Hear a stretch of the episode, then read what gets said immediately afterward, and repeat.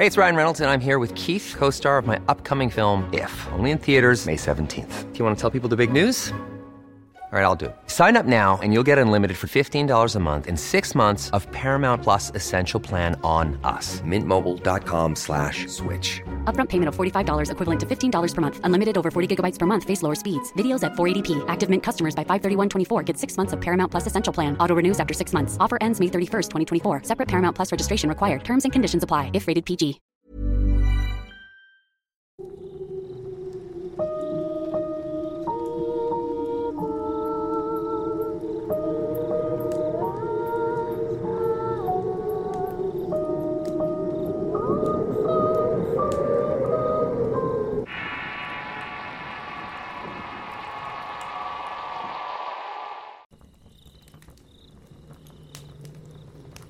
Esto me sucedió en San Carlos de Bariloche. Soy DJ y animador y una noche me encontraba en mi casa cuando se me antojó tomar un trago. Para esto debo mencionar que vivo al fondo de la colonia. En la entrada se encuentra una garita de seguridad donde hay dos o tres vigilantes toda la noche. Todo transcurrió sin novedad y me fui a descansar. Pero al cabo de una hora y media me desperté para ir al baño. Ahí fue cuando alcancé a escuchar que un perro estaba ladrando. Me pareció extraño ya que yo no tengo ninguna mascota, así que no le di importancia y me volvió a acostar. Pasó otra hora y me despertó el guardia diciendo que había ruidos raros y que se escuchaba un perro descontrolado. En ese momento escuché que algo andaba en el patio pero no quise abrir la puerta. De alguna manera sentía mucho miedo. El guardia que estaba conmigo solicitó más seguridad a la garita y agarró su linterna y entró a asomarse a la casa. Me comentó que había visto algo oscuro parado cerca de mi auto. Le preguntó qué hacías ahora y por dónde había entrado. Y al momento que le apuntó con la luz de la linterna desapareció. Nunca supimos a qué se debió realmente aquella aparición.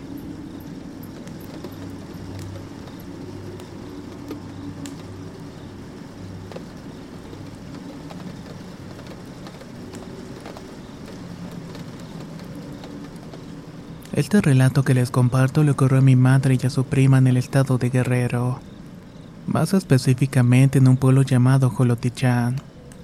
Actualmente tiene 50 años, pero esto le sucedió cuando tenían 10 y 12 respectivamente. Ambas iban caminando a dejarle comida al campo a su abuelo. Para ir al corral tenían que cruzar por una piedra muy grande y un árbol de mezquite. Ese lugar tenía cierta fama de albergar eventos sobrenaturales. Se decía que en la época de la revolución hubo muchos fusilados y ahorcados. Entonces un día normal iba por ese camino llegaron al mezquite. De repente un hombre se les cruzó en el camino saliendo de la nada. Estaba vestido de charro y dijo con una voz gruesa que lo siguieran. Que se fueran con él, pero ellas se quedaron en shock y no podían ni siquiera moverse. Al mirarlo, ambas se dieron cuenta de que no era una persona para nada normal. El tipo tenía una pata de cabra y la otra de guajolote. Tenía una cola retorciéndose y al alzar el ala de su sombrero le vieron un par de bigotes muy grandes. Para esto venía un matrimonio a unos 30 metros con su hijo encima de un burro. Cuando se acercaron el animal se puso a rebuznar y terminó tirando al pequeño. En eso el charro se fue rápidamente por un terreno traspasando el alambrado de púas. Cuando el señor lo vio, corrió con su esposa a ver a mi madre y le preguntaron si les había hecho algo. Ellas les dijeron que no y el señor se fue de inmediato a buscarlo, pero no lo encontró. Los acompañaron hasta el corral de su abuelo y luego a su casa. Desde entonces siempre cargaron con ellas un rosario que les había dado su abuela y jamás les pasó nada parecido. Pero hasta el día de hoy por esos rumbos se sabe que se les ha aparecido una mujer de blanco o un charro negro siempre tratando de convencer a alguien para llevárselo consigo.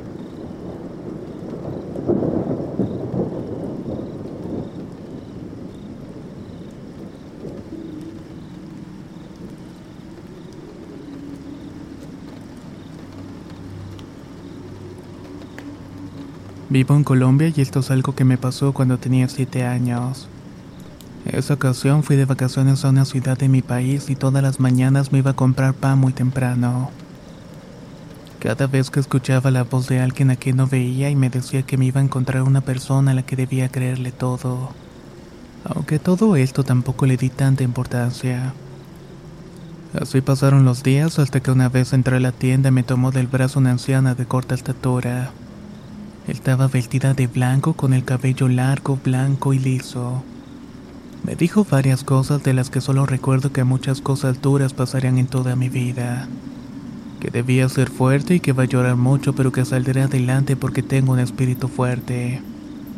Que supuestamente mucha gente quería hacerme daño, ya que tenía un don pero al final de todo un día sería muy feliz. Me tomó muy fuerte la mano y me puso una pulsera y me dijo que nunca me la quitara, que me protegería de todo mal que intentaran hacerme. Luego cuando salí de la tienda no me demoré nada y la anciana ya no estaba. Quedé fría porque no había para dónde se hubiera ido. Le conté a mi madre y de inmediato me rompió la pulsera y nunca más volví a saber de todo eso. Lo que sí fue verdad es que he tenido el don de ver cuando alguien va a morir, aunque es horrible no poder hacer nada por esa persona. También cuando conozco a alguien presiento qué tan bueno o malo es. En algunos casos cierro los ojos y puedo ver cosas de su vida, pero no suelo decir nada. Simplemente me lo guardo todo. A veces he sentido y vivido la muerte de amigos, vecinos y mi propio novio sin poder hacer nada. Es doloroso, pero he aprendido a vivir con todo eso.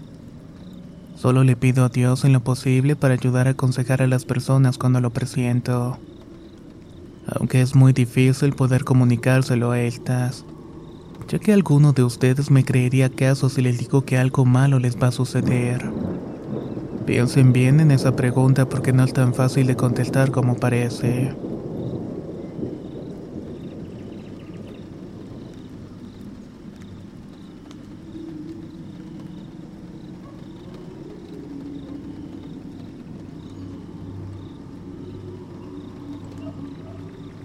Hace unos años, cuando tenía 16, fui con unos amigos y mi hermano a una disco. Somos de un rancho llamado Chaparaco y la disco quedaba en Jacona, Michoacán. Esto era más o menos como unos 15 minutos. Antes de entrar nos tomamos unas cervezas y ya estando dentro me tomé una cuba en la barra.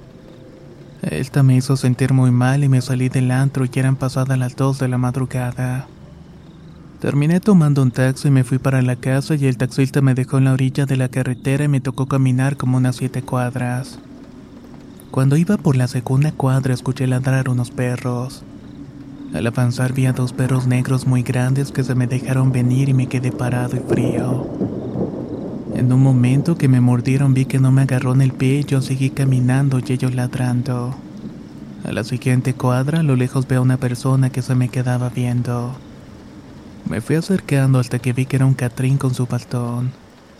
Le di las buenas noches a lo que me respondió amablemente. Hasta me preguntó si ya me iba a dormir y le contesté que sí, que ya era tarde y me sentía muy mal. Recuerda que no debes andar tan noche en la calle porque es la hora. Me dijo, yo continué caminando. Pasé una cuadra y me lo volví a topar y me dio miedo y lo vi del cuerpo completo y noté que no tenía pies.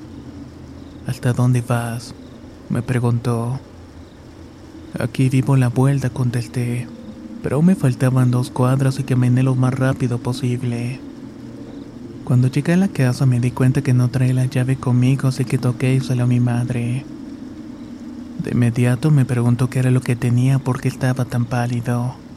Le dije que cerrara y subí al segundo piso donde está una ventana que daba directamente a la calle. Ahí me asomé y pude alcanzar a ver al Catrín nuevamente. Ven rápido, le grité a mi mamá y también alcanzó a verlo, pero se perdió entre la oscuridad. Al día siguiente amanecí con moretones. Desde esa vez procuró no andar en la calle esta noche.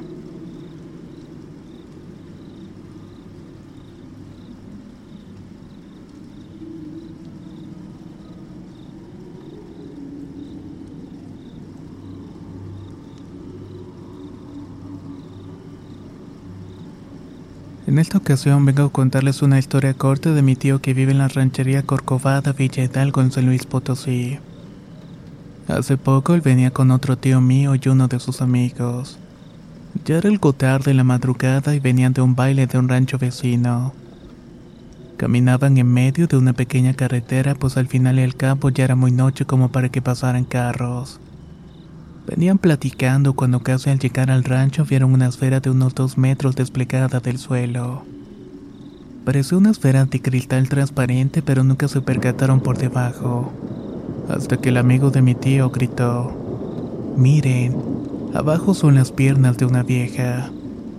En ese momento aquella esfera se encendió en llamas de fuego y salió volando, a lo que inmediatamente salieron corriendo gritando que era una bruja. Cuando por fin llegaron a sus casas, mi tío no pudo dormir esa noche. Decía que alcanzaba a escuchar risas y pasos en el techo de la casa. Por fortuna, este evento no se volvió a repetir otra vez.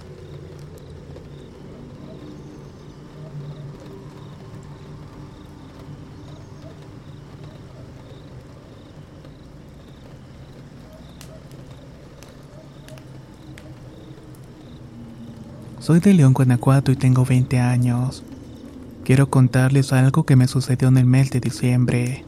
Hace unos días regresó ese recuerdo y hizo que me desconcertara completamente.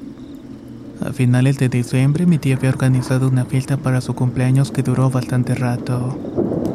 No conocía a todas las personas ya que eran amigos nuevos de mis primos, pero eso sí los visualicé a todos. Una vez que terminó la fiesta nos íbamos y me adelanté a la entrada junto con mi hermano. Eran aproximadamente las 8 de la noche y estaba oscuro. Antes de salir a la calle, mi hermano me jaló y cabe señalar que mi hermano es un niño especial. Se comporta como un niño de menor edad y me jaló porque ya quería que nos fuéramos. En el jalón choqué contra un hombre y cuando nos volteamos a ver vi que era muy atractivo. Hasta incluso le encontré parecido con el actor Carlos Ferro. Su vestimenta y su rostro eran irresistibles. Su piel era blanca con barba, ojos verdes, muy alto y con una camisa gris y pantalón oscuro. Tenía una cara de asombro pues chocamos por culpa de mi hermano. En ese momento mi hermano volvió a jalarme y pues terminamos yéndonos. Nos alcanzaron nuestros padres pero su rostro se me quedó muy grabado. Aunque no le dije nada a nadie que me había gustado esa persona. Pasaron los meses, olvidé el incidente, pero hace unos dos días me pasó algo muy raro que hasta ahora me tiene pensando. Estaba navegando en Facebook y de repente me apareció una sugerencia de amistad. Era el mismo chico con el cual me había chocado. No había duda alguna porque su rostro era inconfundible. Al parecer teníamos un amigo en común y obviamente me metí a su perfil. Tenía la idea de mandarle solicitud y conversar con él. Pero cuál fue mi sorpresa que vi unas publicaciones de despedida indicando que querían encontrarlo. Publicaciones más arriba me decían que él había fallecido. Por lo que había leído había sido secuestrado y declarado muerto en mayo del año 2019. Muchos amigos publicaron en su biografía y me quedé congelada. Yo lo había visto a él en el mes de diciembre. No había duda alguna de que era esa misma persona. Impactada continué revisando fotografías y vi que en una de ellas tenía la misma sonrisa que me había hecho cuando chocamos. Ver que había fallecido fue impactante porque yo lo vi meses después. Pero no sé el por qué, pero espero que pronto encuentre el descanso. Me hubiera encantado haberlo conocido en vida. Y ahora les pregunto si a alguien más les ha pasado algo parecido.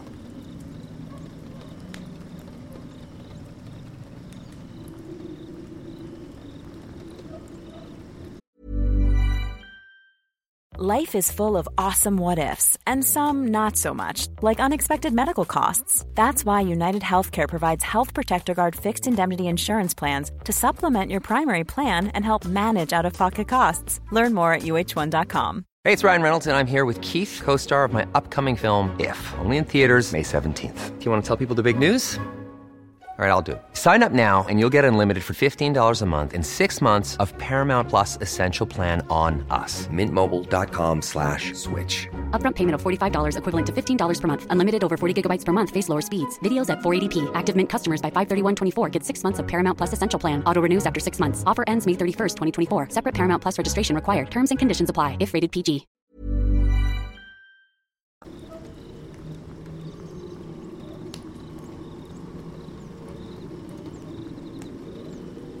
Vivo en Lima, Perú, y esta historia le ocurrió hace dos años a mi tío cuando era taxista.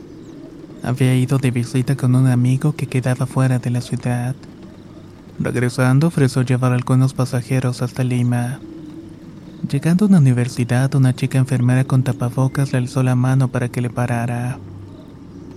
Mi tío le preguntó que a dónde la llevaría y le dijo que al puente Huachipa, el cual quedaba como unos 20 minutos de la universidad.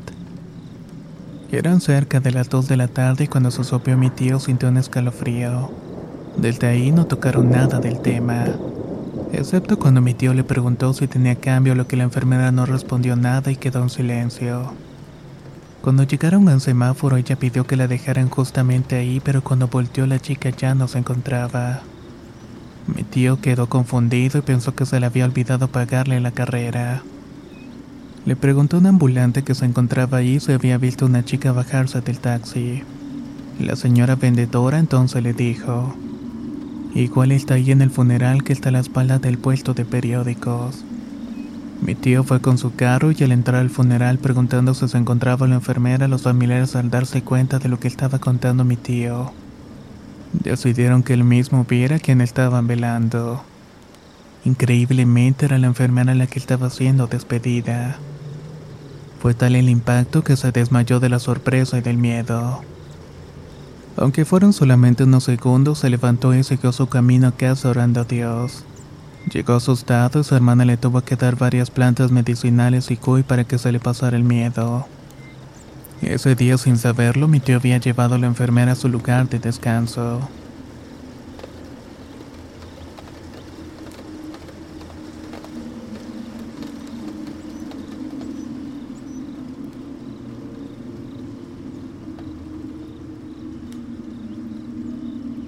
Esto que voy a contar me pasó hace aproximadamente un año atrás. La verdad todavía me siento confundida y se me eriza la piel al recordarlo. Vivía lejos de la ciudad en un área que solamente estaba mi casa y una pequeña fábrica de calentadores. Una noche, como eso de la una de la mañana, yo y mi hermana estábamos solas en casa. Mis padres habían salido al hospital porque mi hermano se había puesto mal y nos dejaron cuidando la casa. La cosa es que no podíamos dormir, así que decidimos salir a bañarnos juntas, ya que realmente nos daba miedo bañarnos solas. Mi hermana entró a la regadera primero y justamente en ese momento escuchamos la voz de mi hermano. Estaba gritando para que abriéramos la puerta. Mi hermana le respondió que nos estábamos bañando y que esperara afuera. Pero en eso empezaron a empujar la puerta y con una voz gruesa y diferente a la de mi hermano gritaron, Ábreme, Ábreme que me están persiguiendo. A mí se me hizo extraño ya que le había cambiado la voz y nos agarró el pánico. ¿Eres tú, hermano? Le preguntamos un par de veces más, pero no respondieron nada ni nadie. Solo seguían empujando la puerta, así que con miedo y sin ropa, yo y mi hermana forcejeamos para que no entraran. En ese momento pensamos que era alguien que quería meterse a la casa para hacernos algo. Después de dos largos minutos llegó mi hermano y mi hermana gritó, Rápido, alguien nos quiere hacer daño, apúrate. Mi hermano llegó corriendo al baño y en ese mismo instante dejaron de empujar la puerta. Nosotras tomamos las toallas y les preguntamos con mucho miedo todavía si no había visto a alguien. Lo que más me desconcertó es que no había visto a nadie cuando había llegado.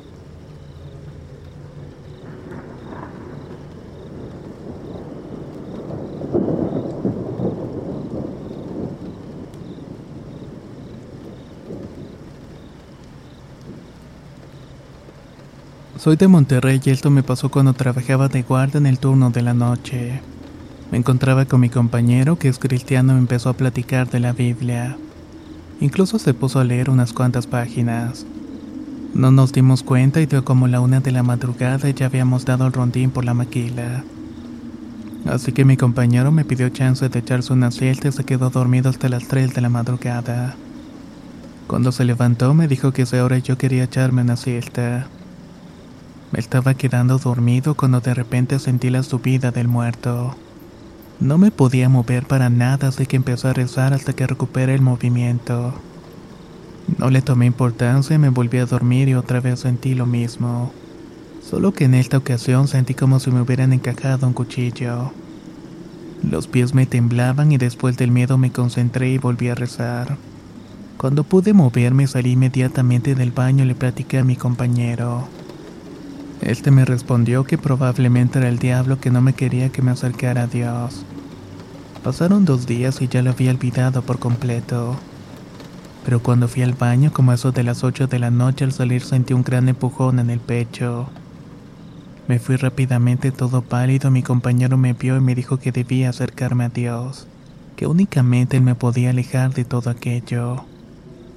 Al final decidí renunciar ya que siempre me chiflaban o me chistaban, incluso hasta me habían tirado cosas.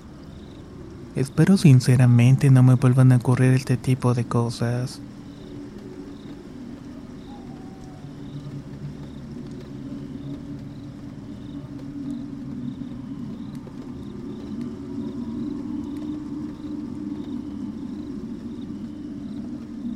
Mi madre tiene una amiga con la que generalmente cuenta chistes y ambas platican durante horas.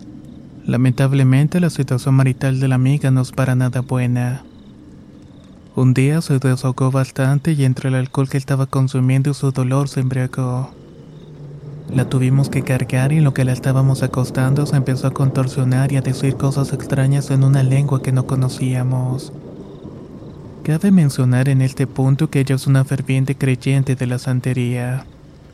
Tranquila, Juanita, estás bien.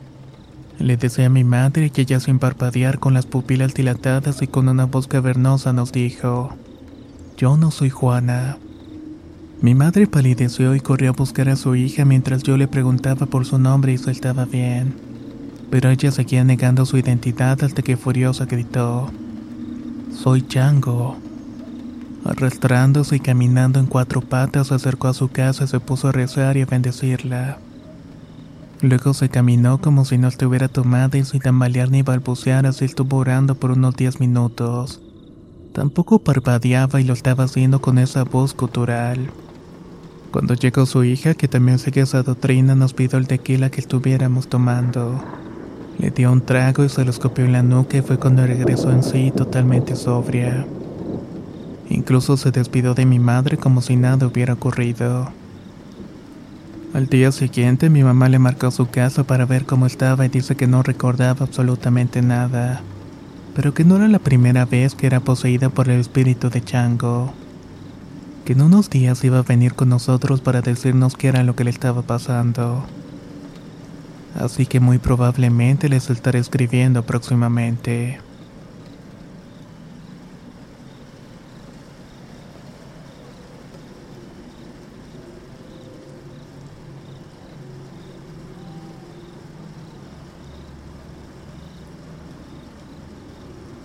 Esta historia me la contó un amigo que es un ex militar.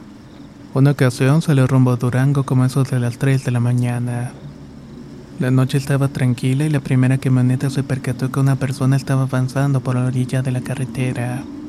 Bajaron la velocidad e informaron por la radio a las demás unidades. Al momento de cruzar vieron que se trataba de una mujer aparentemente muy bella vestida completamente de negro.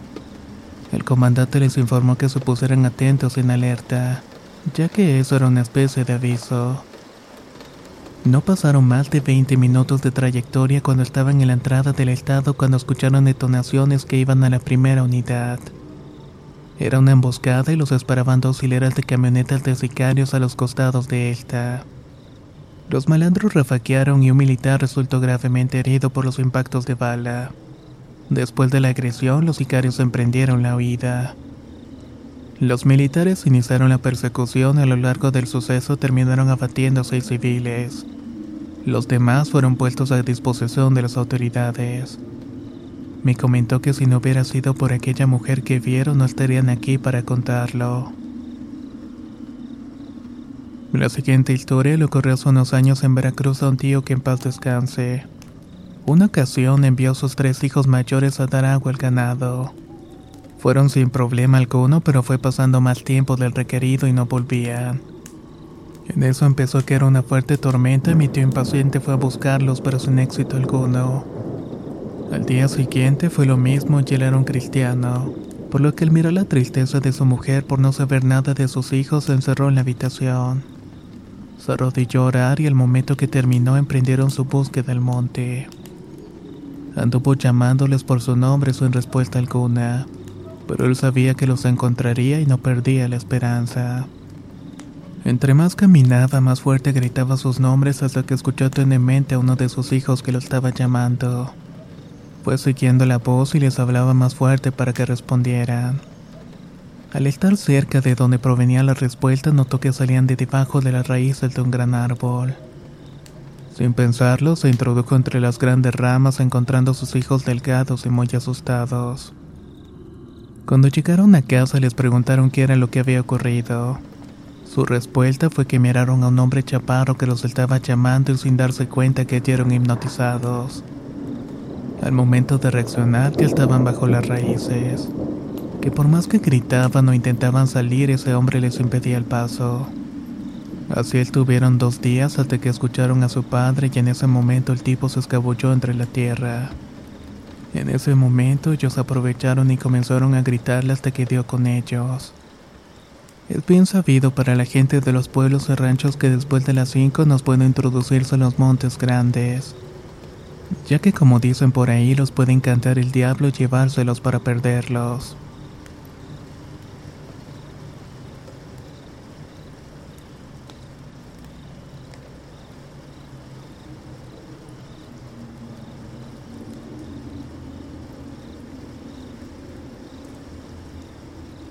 Les cuento un relato que pasó en julio del año 2005 en una comunidad del municipio de Catemaco, Veracruz.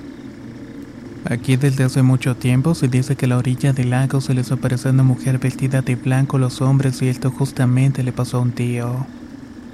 Él tomaba mucho y un sábado tomando en el parque como hacía mucho calor se le hizo fácil quedarse dormido en la arena del lago. Despertó a las 12 de la noche y empezó a caer una tormenta. Se escuchaba el aire, se movían las lanchas y se sentía muy frío. Pero sorpresivamente escuchó que lo estaban llamando. Era una mujer de blanco, semidesnuda, con el agua hasta la cintura y muy hermosa. Aunque estaba tomado, no le hizo caso porque se acordó de lo que le habían contado. Pero por más que intentaba correr, los pies no le respondían. Quería gritar y tampoco podía hacerlo. Batalló, pero cuando recuperó el movimiento salió corriendo a su casa e intentó despertar a su esposa, pero no respondía. Ni ella ni su hija la escuchaban gritar y entonces agarró su machete envalentonado y salió nuevamente. Pero la mujer ya no estaba y cuando volteó la mirada hacia el parque vio dos perros negros y uno volteó a mirarlo. Ahí pudo notar que tenía los ojos rojos y grandes, lo que le provocaron un miedo que le impidió dormir toda esa noche. Cuando amaneció su esposa lo encontró en la sala temblando y pensó que era una cruda por tanto tomar. Pero ya él se levantó y le contó lo que le pasó y ella ya no le creyó. Luego le contó a mi abuela y ella le dijo que fuera a ver a una curandera, que ésta le debía hacer varias sesiones para quitarse el susto de encima. Solo de esta forma pudo quedarse completamente tranquilo.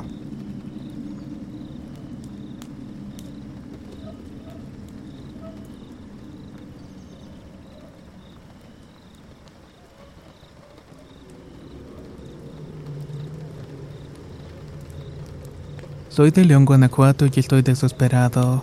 Busco su ayuda para salvar a mi padre ya que sufre de un trabajo de magia negra.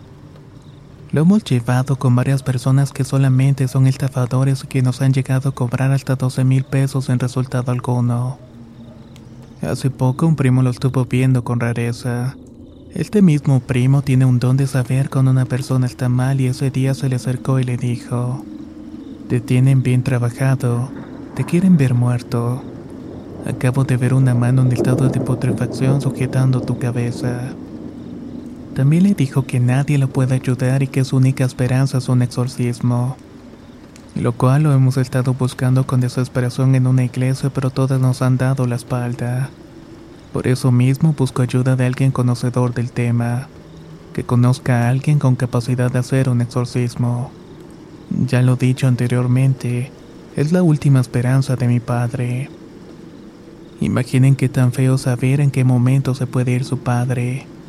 Incluso ha intentado hacerlo por él mismo en repetidas ocasiones. Por favor, escuchen mi caso y recomiéndeme algo para aliviar esta pesadilla tan tormentosa. Si lo pueden dejar en los comentarios, realmente se los agradeceré bastante.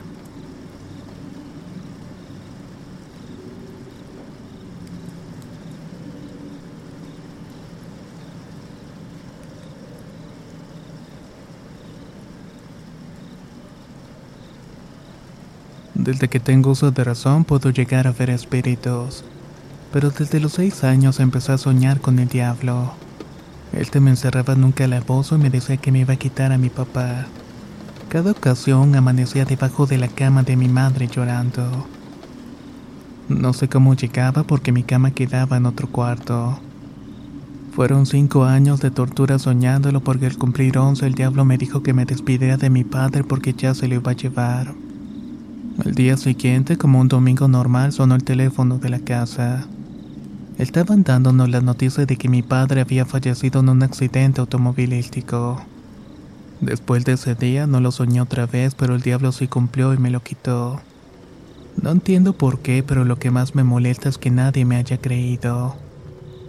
No me dejaron ni despedirme de él porque cuando les decía que ya se lo iba a llevar me dijeron que estaba loca. Solo hasta cuando recibieron la noticia fue que me creyeron. Pasaron los años y la tortura había terminado, pero hace unas semanas volví a soñar con el diablo. Me dijo que si yo seguía orando por mi hermano me iba a quitar a mi única hija. Por esa razón dejé de pedir por mi hermano. Sinceramente no sé por qué me pasa todo esto. No lo entiendo y tampoco quiero seguir viviendo de esta manera.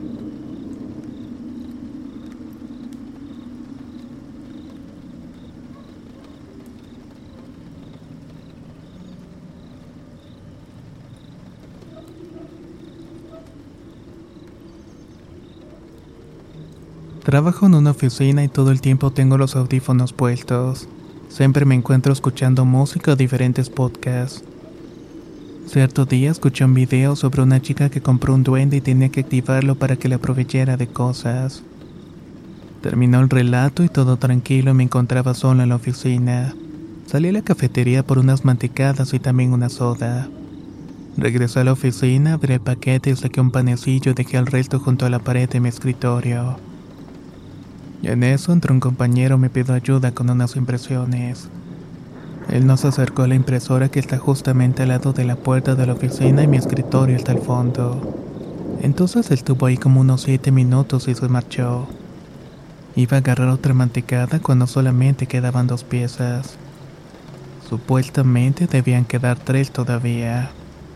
Lo único que hice fue doblarlas y guardarlas en mi bolsa ya que me había sacado de onda y para ser sincera también me dio algo de miedo.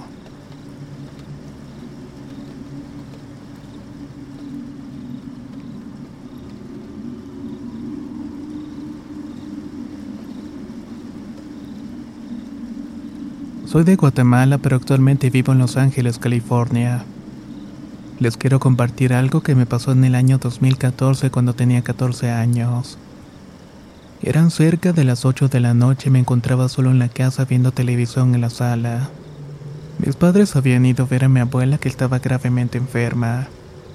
Pasó un buen rato con todo normal, pero como eso de las 10 escuché a alguien caminando en la cocina. Pensé que ya había regresado mis padres, pero luego se cayeron los platos y las sillas. La verdad es que me asusté bastante porque no me había pasado nada parecido. Salí a ver a la cocina, pero vaya sorpresa me llevé porque los platos se encontraban en su lugar y las sillas estaban ordenadas. Pero claramente había escuchado que se habían caído. Hasta el momento no sé realmente qué fue lo que pasó.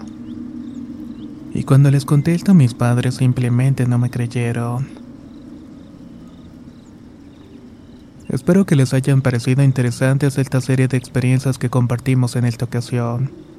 Si tienes alguna que quieras compartir con nosotros, no olvides hacerlo por medio del inbox de Facebook de Relatos de Horror. O bien al correo electrónico contacto arroba relatosdehorror.com. Estén al pendiente de los nuevos videos que publicamos semana con semana. Muchas gracias y nos escuchamos en el próximo relato.